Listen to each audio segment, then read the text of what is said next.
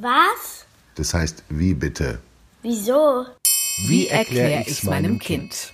Warum die Katastrophe von Moria passieren konnte von Oliver Georgi. Die Bilder haben viele entsetzt.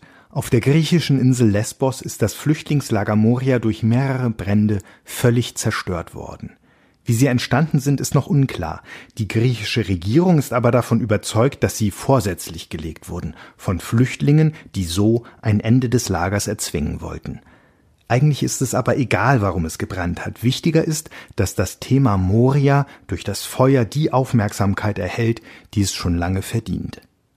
Das Lager Moria gibt es seit Oktober 2015. Eigentlich bietet es nur Platz für höchstens 3000 Menschen, aber seit Jahren leben dort viel mehr. Im Februar waren es mehr als 20.000 und vor dem Brand lebten dort immer noch mehr als 12.000 Flüchtlinge, darunter mehrere tausend Kinder. Die Menschen hatten nicht genügend Platz und mussten auf engstem Raum hausen. Die hygienischen Zustände waren verheerend. Es gab nicht für jeden ausreichend Wasser. Die Stimmung war angespannt, oft kam es zu Gewalttaten, auch Krankheiten brachen immer wieder aus, und diese Gefahr wurde durch das Coronavirus nur noch größer.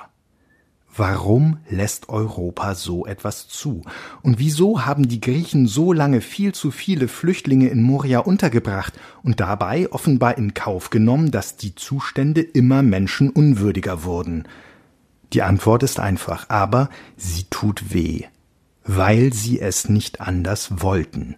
Und das gilt nicht nur für die Griechen, sondern auch für den Rest Europas, der Griechenland mit den Flüchtlingen ziemlich lange ziemlich allein gelassen hat.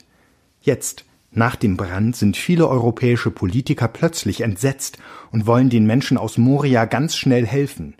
Die langen Jahre vor dem Brand hat viele Europäer deren Schicksal aber herzlich wenig interessiert, weil Flüchtlinge in einem Lager im fernen Griechenland viel weniger Probleme machen, als wenn man sie zu sich ins eigene Land holt und sich dort um sie kümmert.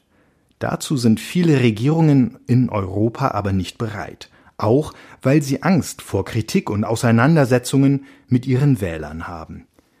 Überhaupt hat man manchmal den Eindruck, dass die Flüchtlinge von Moria für manche nur Figuren auf einem politischen Schachbrett sind, wo sie nach Belieben hin und her geschoben werden. Alle Flüchtlinge aus Moria sind aus dem Nicht-EU-Land Türkei über das Mittelmeer nach Lesbos gekommen weil seit 2015 immer mehr Menschen auf diesem Weg versucht haben, nach Europa zu gelangen und weil die große Zahl von Flüchtlingen an den innereuropäischen Grenzen die Politiker aufgeschreckt hat, hat die EU 2016 mit der Türkei ein Abkommen geschlossen.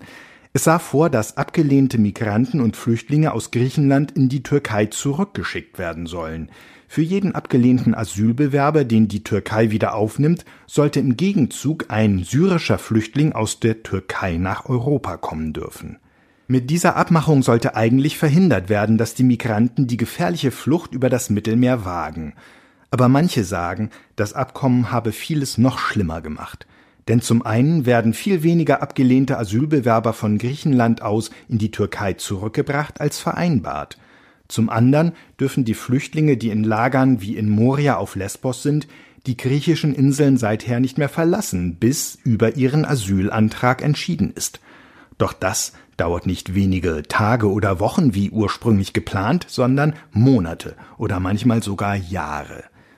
All das hat dazu geführt, dass die Zahl der Flüchtlinge in Moria lange immer weiter gewachsen ist, Manche sagen deshalb, es sei der griechischen Regierung ganz recht, wenn dort so schlimme Zustände herrschen, denn das halte viele Flüchtlinge in der Türkei vielleicht davon ab, sich auf den Weg nach Lesbos zu machen. Das Lager Moria als Abschreckungsmaßnahme.